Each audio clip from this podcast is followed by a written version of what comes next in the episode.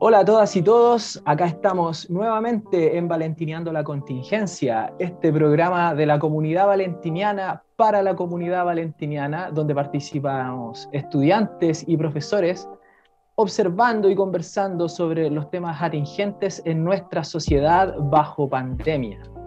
En esta oportunidad tenemos unos invitados súper especiales, un tema súper atingente. Vamos a dejar que cada uno de ellos se salude.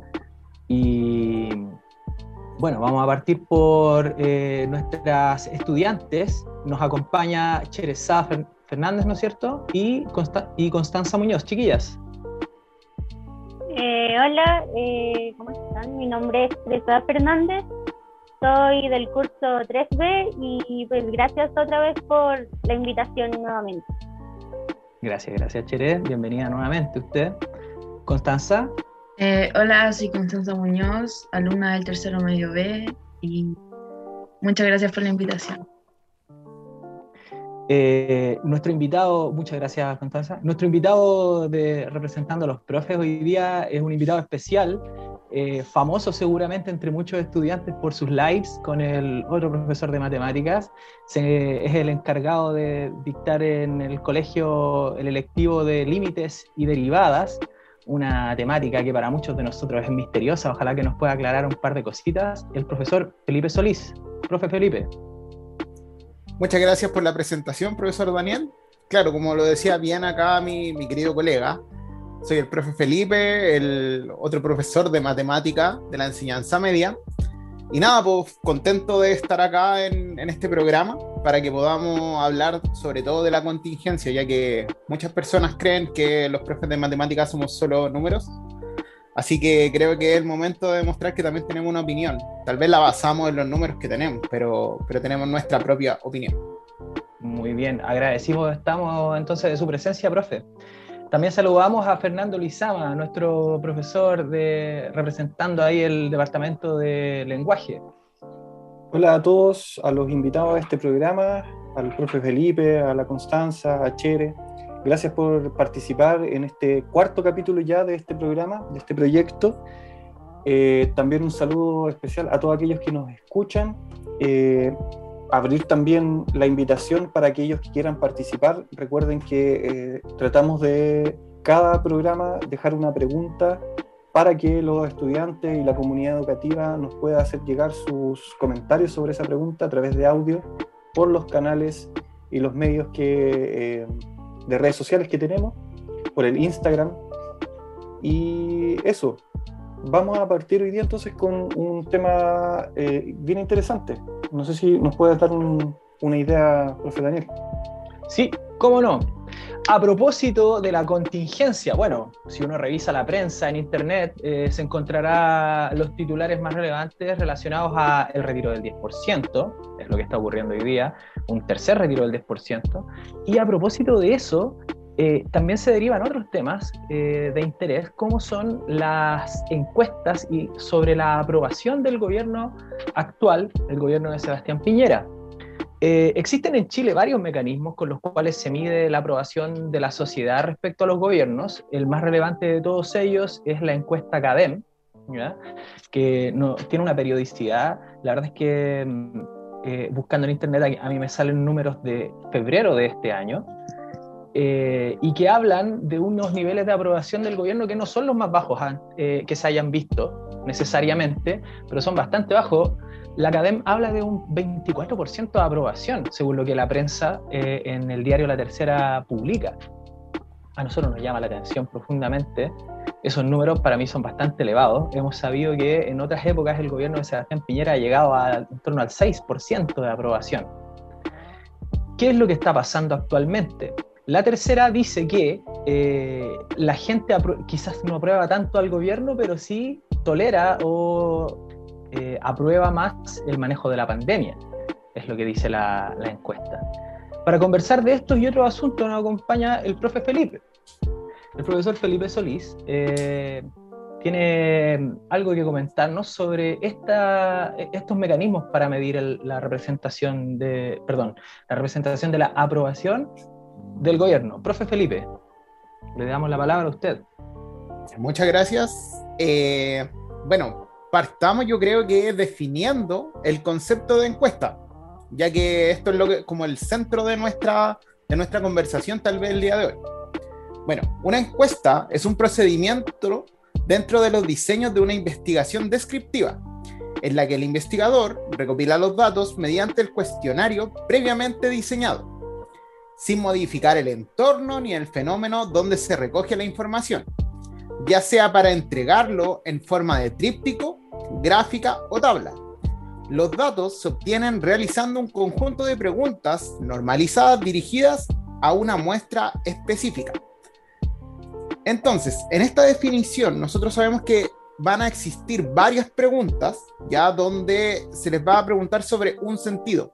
Sería como muy raro, no sé, estar hablando de política y que te aparezca una pregunta sobre el fútbol, ya, o sobre un mundial pasado. Entonces, por eso estas preguntas siempre tienen que ser dirigidas. Y en estos momentos las preguntas más fuertes siempre van al control de la pandemia. Nosotros sabemos que estamos en una situación súper crítica, ya de los contagios están totalmente disparados y siempre se, se está preguntando ya al, a la sociedad cómo, cómo este gobierno lo está sobrellevando. Ya, yo a, propósito, solo, solo para dar el dato, profesor, que estuvimos indagando, eh, el día de hoy son 6.622 personas contagiadas, según datos oficiales del gobierno. Wow, harto. Pero igual se podría decir que hay una baja en comparación a los últimos días de la semana pasada, anterior. Ahí estábamos casi ya bordeando los 8.000 casos como diario. Entonces igual hay que tener ojo ahí. Ya, pero yo quiero, quiero hacer un, un realce. Primero, nosotros también, como usted bien lo dijo, la Academ había sacado una encuesta en la cual el 22 de febrero de este mismo año, el presidente Piñera alcanzó un 52% de aprobación. Y eso es totalmente raro. No, no lo vamos a discutir porque eh, el sentir de la población como que no, no puede creer que él haya alcanzado tanto, ¿ya? Y él, o sea, perdón, eh, era un 24%, un 24% fue lo, máximo que él, ha alcanzado y fue en esta, en esta encuesta. Ya lo que llegó a un 52% era el control en la pandemia.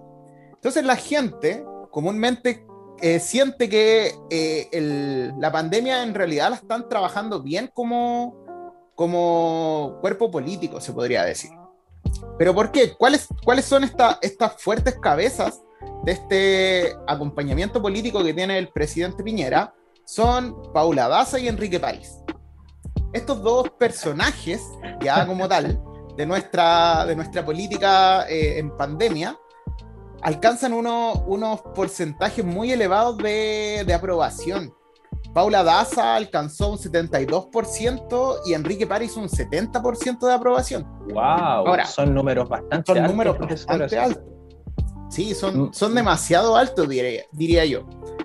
Entonces, claramente que incluso, incluso para, para seguir dándole esto, la, nuestra subsecretaria ya alcanzó en aprobación y conocimiento el, el día de, de, ayer, 19 de abril, en una encuesta que también lanzaron, un 84% de aprobación. Mira, entonces... Eh, es, increíble.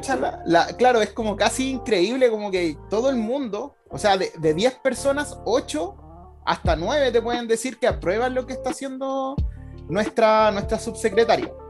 Profesor, profesor, aquí en Valentineando la Contingencia eh, tenemos la costumbre de contrastar la información oficial de las fuentes, de las fuentes que circulan en, en la red con la opinión de nuestra comunidad. Así que vamos a, vamos a hacer una, una pequeña pausa para, eh, en su exposición para preguntarle precisamente a nuestras estudiantes que están ahí súper atentas, ¿no es cierto? Voy a partir por la Chere que la veo aquí en pantalla. Eh, Chere, ¿usted qué, qué, qué, opinión le merece la noticia, la información que nos está entregando aquí el profe Felipe sobre los altos niveles de aprobación de algunas figuras del gobierno? ¿Qué, qué es lo que piensa usted al, al, al ver estas noticias?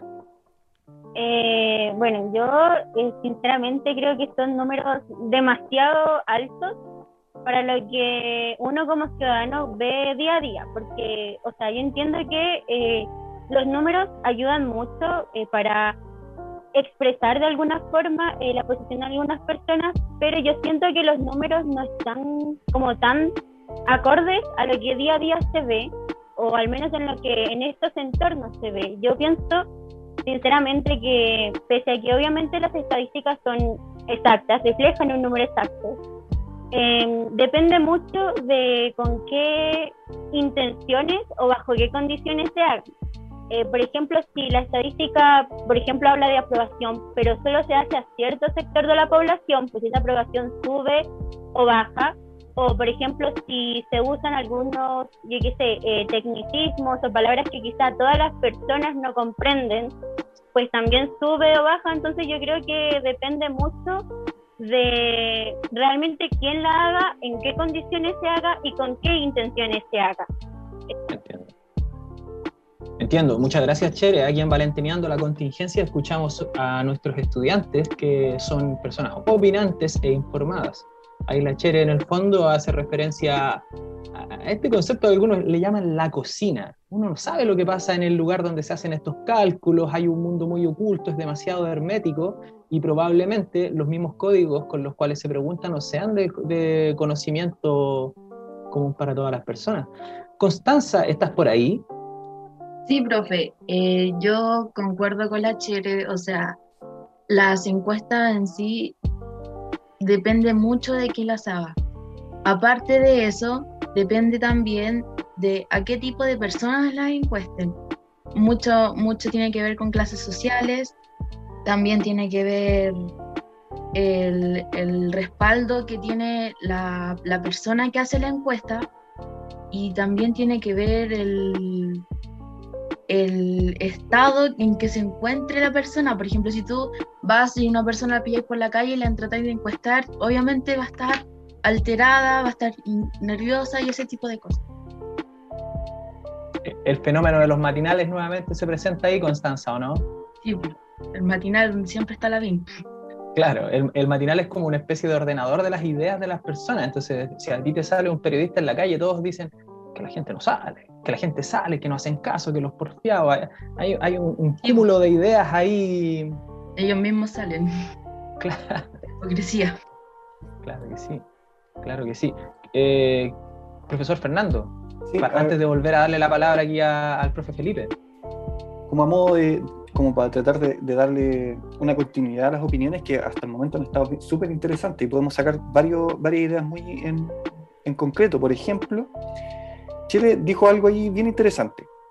Los números para lo que sirven realmente es para expresar la realidad. A través de los números podemos expresar la realidad y una realidad tangible y concreta. Eso no hay que ser profe de matemática, por ejemplo, el no para determinar que eso es así. O sea, cualquiera lo podría determinar que 2 más 2 son 4. Pero, y hay muchas muchas veces a- a lo- cuando nosotros como profes tratamos de eh, mostrarle a los, a los estudiantes que, que se preocupen por las materias, cuando dice, bueno, ¿y para qué me sirve la matemática? ¿Para qué me sirve el lenguaje? ¿Para qué me sirve hacer cierta cosa? Y en este tipo de instancias, las encuestas, nosotros podemos ver con una facilidad y con una cuestión bien concreta cómo dos áreas que parecen súper eh, diferentes se pueden unir. Por un lado, los números que expresan una realidad y por otro lado, las humanidades, el lenguaje. No, y ahí hago una conexión con lo que dice Constanza, que dice, ella mencionaba y decía, depende a quién se le hagan las preguntas, depende a quiénes se encuestan, y ahí nosotros podemos ir dándonos cuenta que quizás haya una especie de manipulación de la información. Como a modo de ejemplo, no es lo mismo decir en una pregunta, ¿qué tan bien lo hace Piñera? A decir, ¿qué tan mal lo hace Piñera? Cuando yo expreso una pregunta de ese tipo, la respuesta va a ser diferente. O sea, la primera es que no lo hace tan bien. Y eso en términos numéricos puede tener cierto, cierto valor. Y si yo le hago una pregunta negativa, ¿qué tan mal lo hace? Mi respuesta va a ser diferente. Entonces, a través, a través de, esta, de, la, de las opiniones de, la- las compañeras, más la, la información que nos ha entregado el profe Felipe, podemos empezar ya a, dar, a darnos cuenta de, de la pregunta y hacia dónde queremos que, que vaya esta conversación. Exactamente, porque aquí valentineamos la contingencia en pandemia. Profe Felipe, eh, antes de- para darle la palabra a usted, yo lo dejo con una pregunta un poquito para inquietar las cosas. ¿Se podrá confiar en la neutralidad de las encuestas? Uh, fuerte pregunta. Mira, honestamente yo creo que acá tenemos varias encuestas que sí podemos, podemos confiar en esta neutralidad, ya que son abiertas. Cualquier persona puede ir y contestar. Ahora, lógicamente que cuando nosotros vemos estas encuestas que, que, aparece un candidato, aparece un presidente diciendo que, que, él hizo esta encuesta, esas sí son dirigidas. Porque él sabe a quién le debe preguntar para que le responda lo que él quiere. ¿Ya? Entonces es súper difícil poder confiar en algún instrumento de estas encuestas. ¿Ya? Porque no sabemos a quién le, preguntan. Pero, pero eh, como también lo decía, existen muchos instrumentos que sí muestran la, la realidad, ¿ya? Y yo creo que aquí el ejercicio es súper super simple. Acá en, en, Chile, como tal, o, o, lo, o, los chilenos, con este proceso de la vacunación, siento que estamos muy satisfechos, ya que ha sido bastante rápido y ha sido, bueno, bien puntual. Entonces yo creo que si nosotros... Y bien, publicitado, ese... y bien publicitado también en los medios de comunicación obvio, en todas partes sale que, llegan vacunas, que hay vacunas acá, que hay vacunas allá. Eh, entonces, se le ha dado mucha importancia a este proceso y lógicamente que las personas sienten que lo estamos haciendo bien. Ya yo creo que si nos preguntamos acá nosotros cinco, esa sería nuestra opinión. Chile está avanzando muy bien y creo que ha sido una, no, honestamente creo que ha sido la única gestión buena que ha hecho este, este gobierno durante estos cuatro años que lleva o sea, que, que va a cumplir en un, en un, tiempo más. Entonces, e, es súper, es súper... Es, como... es como un salvavidas. Uno podría claro. decir, profesor Felipe, eh, eh, si, si, estoy entendiendo bien lo que usted argumenta, que en el fondo le sacaron la, la, foto justo en el momento en que estaba mejor el gobierno, digamos. O sea, es una foto representativa del momento en que estamos en el boom de las vacunas, ¿ya? Febrero, sobre todo por el boom de las vacunas para la tercera edad, un momento crítico, o sea, un momento no tan crítico como el invierno, por lo tanto, si había un momento para encuestar y que el gobierno saliera favorecido era el verano. ¿Cuándo irá a salir la encuesta correspondiente ahora al, al invierno y a la crisis actual que estamos viendo con un, con un Santiago totalmente confinado en el papel? Bueno, eso, eso no lo sabemos, pues cuando salga la próxima academia. Claro, o sea, la, la, como tal saca encuestas súper seguidas, ¿ya? Ahora, lo último que, lo último que sabemos que eh, el gobierno o la gestión con, con, esta pandemia sigue cayendo. Ya ha ido, ha ido en, una, en una baja en estos momentos. Y esto se debe a, a, yo creo, yo creo, y en mi interpretación, con el tema de este bono de la clase media. Claro. Yo creo que desde que apareció este, este tema, el gobierno se ha equivocado, se ha equivocado, se ha equivocado, todo, todos estos momentos, ya que intentan de que no exista un tercer retiro de la AFP. Y eh, aparece este super bono, ya en la cual en, cuando él lo presenta, eh, habla muy bien de él, como que casi todo el mundo podía postular y lo iba a tener. Pero nosotros vemos que siguen habiendo muchas personas que se lo rechazan, y es súper, súper complejo entrar a este bono. Valentineando la contingencia, nos acompaña el profesor Felipe, la Cherezade y la Constanza. Y le vamos a preguntar precisamente a las estudiantes a propósito del último tema que está hablando aquí nuestro querido profe. Chicas, ustedes en su núcleo familiar, cuéntenos en su realidad personal, ¿Han, ¿Han, recibido y han sentido que llega la ayuda oficial del gobierno? Llámense los bonos, la caja, el préstamo. ¿Cómo, cómo es la realidad para un estudiante valentiniano de, de acá del año 2021? Chicas. Eh, la Connie, por favor, la Connie, no hay... partamos por eh, ella.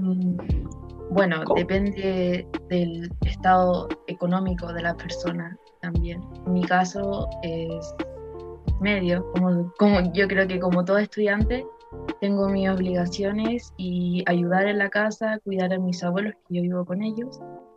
Y también está el tema de intentar sobrevivir, cuidarme sobre, sobre todo por ellos y, el, y sin perder mis, mis, mis estudios. Y, en realidad es como equilibrar todo lo que estoy viviendo en estos momentos. Entiendo, sabemos, sabemos que es muy difícil. Connie, y dígame usted, ¿las ayudas del gobierno se han manifestado en su... ¿Las ayudas del gobierno se han manifestado en su familia? ¿Han llegado? ¿Las han percibido? Eh, no, en mi familia con mis abuelos no. No. O sea, Ni puede siquiera- que ni le- siquiera la caja. llegue- La, la caja la caja llegó, pero llegó hace súper poco en realidad, siendo que a nosotros, mis abuelos tienen negocio. Entonces, como que no le ayuda mucho. Y el bono de 100 mil pesos, eso se lo gastan en remedios, Claro. que son los 100 mil pesos para los jubilados. Eso se gasta en remedios. Esa Entonces, es la realidad de los jubilados. Claro. Constanza, entonces, ¿a usted le hace sentido la, la baja de aprobación del gobierno a partir de estas- estos nuevos anuncios de ayuda, ¿no es cierto?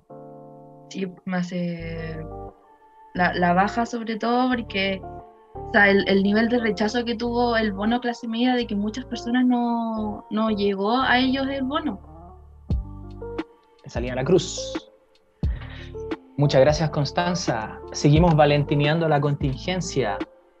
Estimada Chere, ¿cómo es la realidad de las ayudas del gobierno en tu familia, en tu, en tu mundo cercano?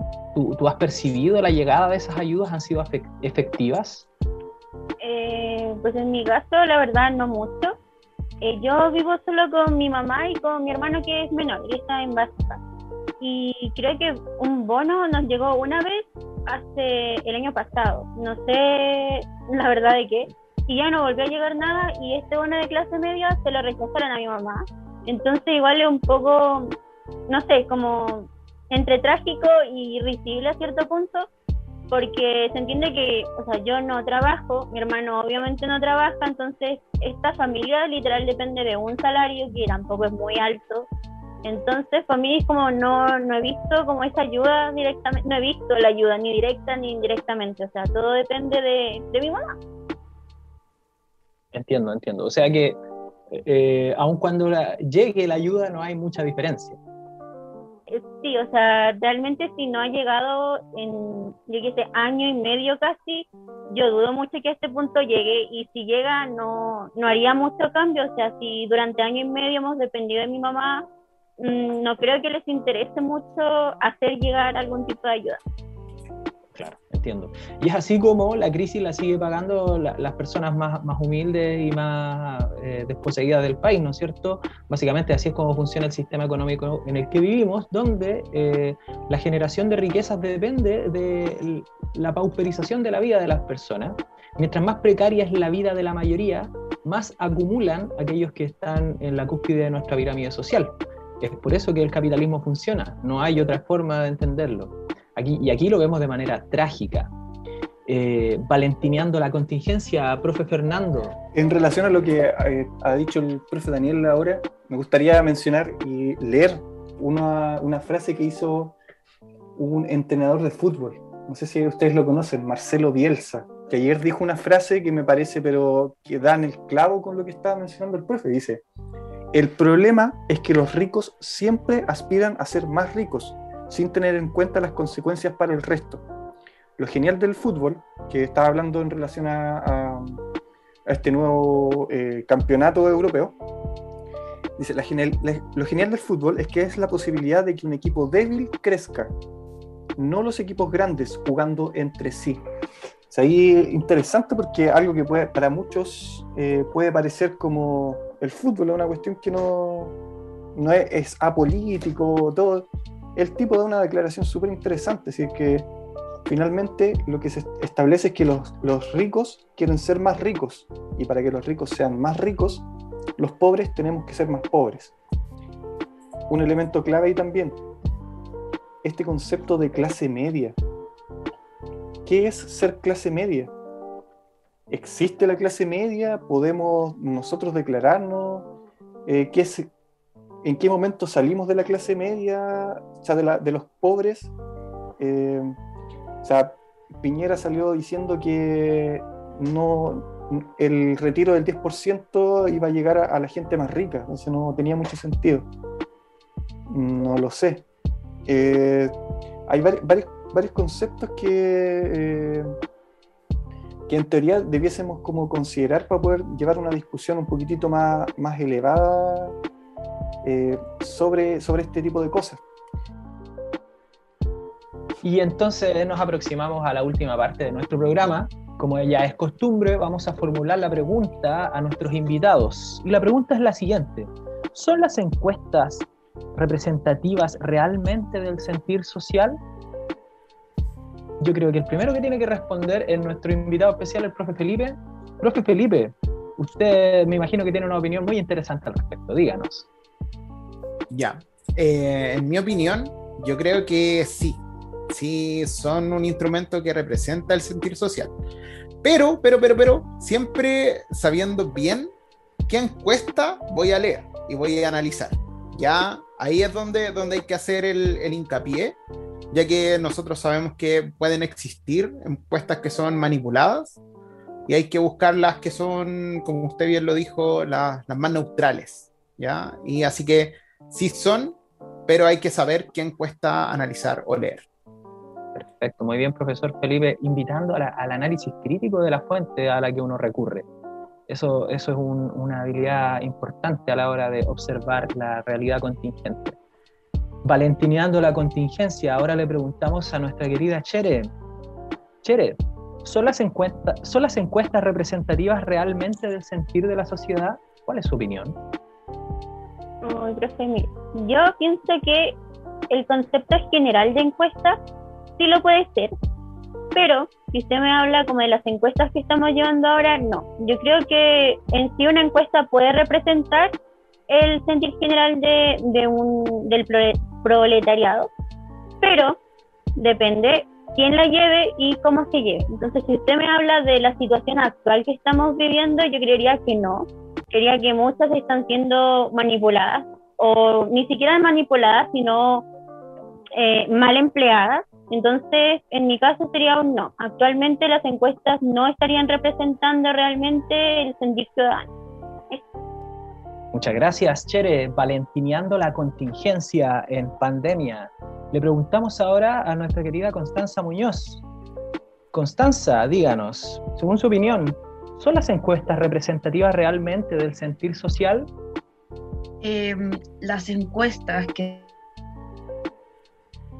o grandes, grandes instituciones que sean conocidas, no, porque hay mucha manipulación, mucha manipulación y no, obviamente siempre va a estar metida la manipulación política, económica, por ejemplo el telefonazo que pegó Piñera a la red, eso es censura. Entonces, también las, pequeñas encuestas como la que te llegan al mail de la Universidad de Chile, las que te llegan como spam, yo diría que esas sí son verídicas. O sea que también usted hace un llamado a, discriminar sobre cuál encuesta estamos hablando, no, no, no aceptar todo a pie juntillas. Muy bien, Constanza, muchas gracias. Valentineando la contingencia, el profe Fernando Lizama opina. ¿Son las encuestas realmente representativas del sentir social? Difícil pregunta en una sociedad como la nuestra, donde creo que estos elementos que teóricamente debiesen dar respuesta, debiesen mostrar realidades, eh, finalmente son utilizadas, son instrumentos para poder eh, hacer el juego inverso, o sea, creo que lo que buscan las encuestas en, en Chile y en este tipo de sociedad son eh, configurar una sociedad en relación a lo que algún grupo específico pretende. Entonces, eh, para mí es mucho más, más, es más cruel un poco la situación. Para mí no representan el sentir social, lo que hacen es, tratar de configurar una forma social específica. Wow. Eh, esto es mucho más violento porque cuando nosotros, y vuelvo a lo que mencioné en un comienzo, cuando nosotros a los estudiantes les decimos como que estudien, es importante estudiar.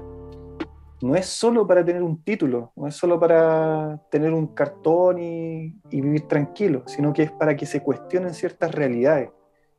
Eh, hoy día es importante estudiar, no solo para tener un título, es importante estudiar para poder entender un poco mejor cómo está funcionando el mundo. Eh, creo que una respuesta sencilla podría ser que ninguna encuesta dio eh, un significado o dio, eh, predijo en algún elemento lo que ocurrió el 18 de octubre. Eso quiere decir que las encuestas como instrumentos en Chile no representan el sentir social.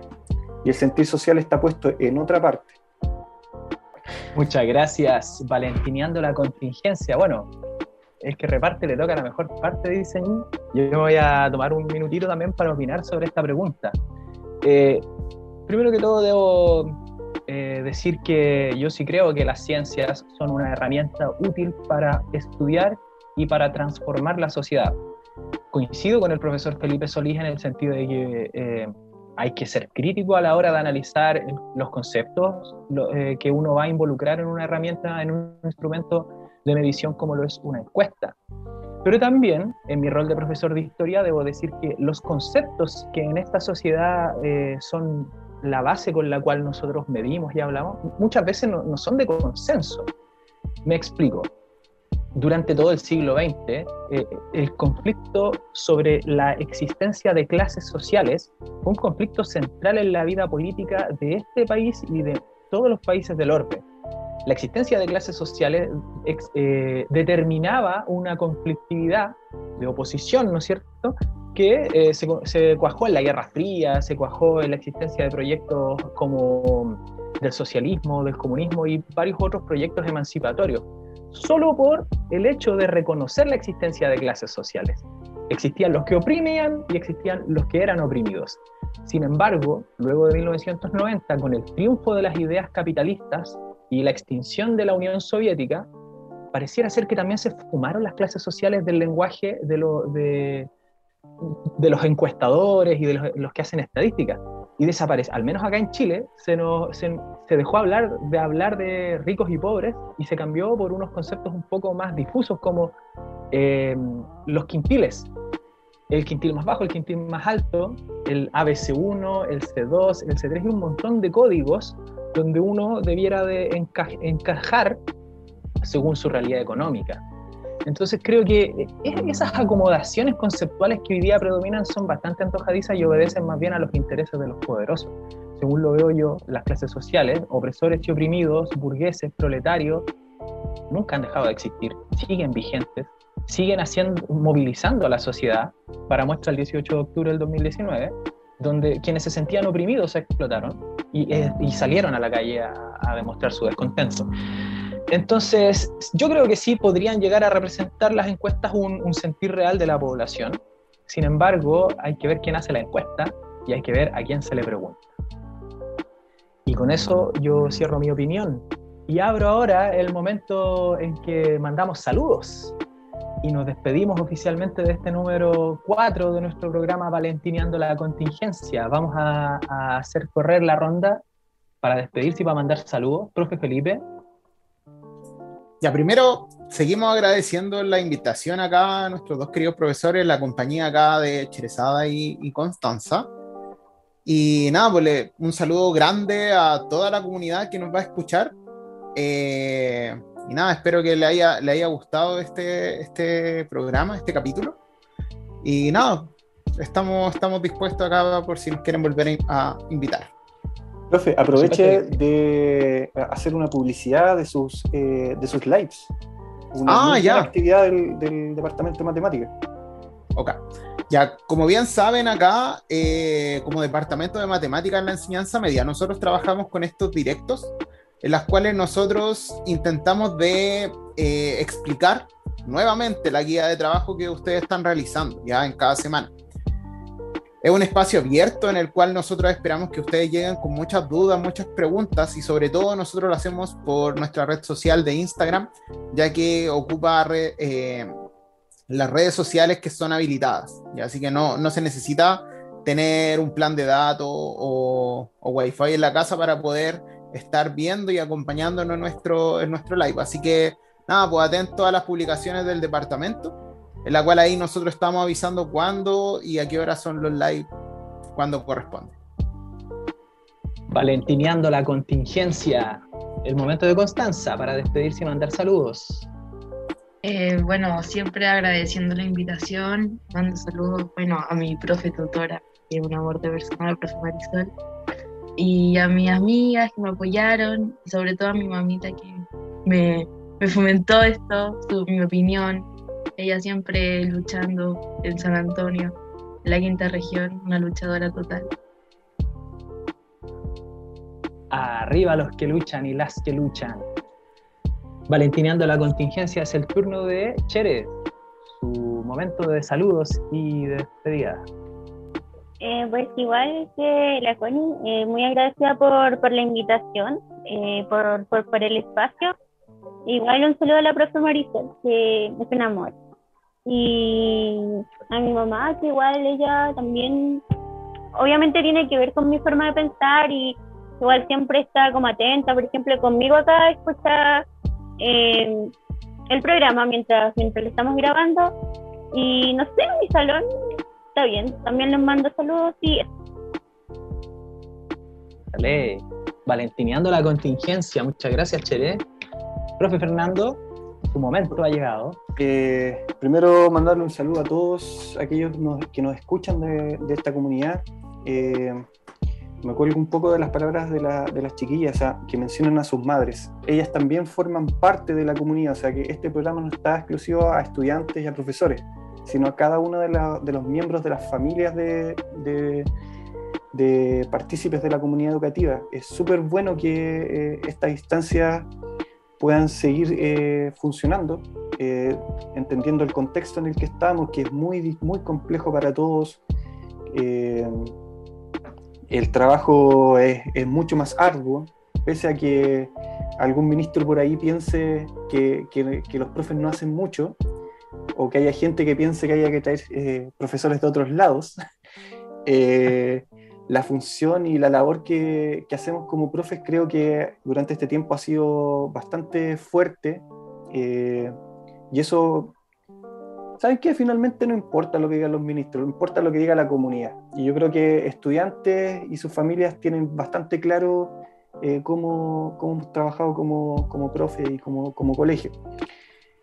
Eh, eso por una parte. Lo otro es eh, mencionarles que con el Departamento de Lenguaje estamos trabajando en el mes del libro. Entonces hay varias actividades ahí en proceso. Una tiene que ver con leer textos literarios, cuentos, poesías que a ustedes les guste y mandar el audio a un WhatsApp que está en el Instagram del departamento, es Depto Lenguaje LDL. Ustedes entran ahí, en la publicidad sobre el mes del libro aparece un, WhatsApp y es tan sencillo como mandar un, mensaje de audio en, ese, en esa conversación de algún texto para poder eh, participar en todas estas actividades ya hay varios eh, mensajes, varios eh, capítulos con algunos profesores leyendo. Está abierto también para toda la comunidad. Hay otra actividad que es, va a haber otro programa con una temática sobre la lectura también y sobre, sobre este, este concepto. Y el último aviso es aprovechando, no está el profe de filosofía que nos acompañó el programa pasado, pero recordar que hay eh, conversaciones constituyentes. Diálogos constituyentes. Diálogos constituyentes, y esta semana van a estar con Bárbara Sepúlveda Jales, una abogada que participó en Abofem, que era, eh, fue parte de Abofem, que es un grupo de abogadas feministas bien importante y con eh, una resonancia política súper trascendental en, en, la política actual. Y es el jueves 22 de abril a las 18 horas a través del Instagram del Departamento de Filosofía, arroba filosofía Valentín Letelier. Eso por mi parte, profesor Daniel. Valentineando la contingencia. Yo para despedirme entonces yo tengo una lista de personas específicas, voy a ir renovando la lista, pero mando saludos en esta oportunidad a mi amigo Darwin Santander, amigo también del profe Felipe, que participa siempre en los lives de matemática. Gran valor el profe, súper querido por la comunidad. Eh, al profe Jonathan, que nos acompañó el, el, programa pasado y que tiene su programa Diálogos Constituyentes, revise el Instagram del Departamento de Filosofía, porque sus lives quedan grabados. Y eh, a la profesora Moni Cra, mi amiga del CRA, que siempre ahí está ayudando, mandando saludos y difundiendo las actividades que nosotros hacemos. A la profe Marisol, un saludo, que contactó a las chiquillas para que participaran. Y el saludo más importante se lo mando al cuarto medio C, curso del cual yo fui tutor hace algunos años y que lo llevo en mi corazón. A la profe Cintia y a todos los chiquillos ahí, un saludo súper grande de su ex tutor, el profe Daniel Vargas, que aquí está, como siempre, valentineando la contingencia. Entonces, profe, antes de despedirnos, háganos la pregunta final. Sí, como les mencionaba, eh, estamos en el mes del libro, entonces eh, vamos a hacer una pregunta y espero que eh, la comunidad la pueda responder y mandarnos esos audios para poder participar en el programa. Una pregunta bien sencilla, dice, ¿están de acuerdo o no con la idea de que el chileno no lee o no sabe leer? ¿Por qué ocurre esto? Una, una pregunta que yo creo que puede dar opiniones bien interesantes. Entonces la idea es que respondan a esta pregunta y la puedan hacer llegar a las redes sociales del programa. Muchas gracias, profe. Ya. Y eso sería todo. Nos estamos viendo en una próxima entrega de su podcast, Valentineando la Contingencia.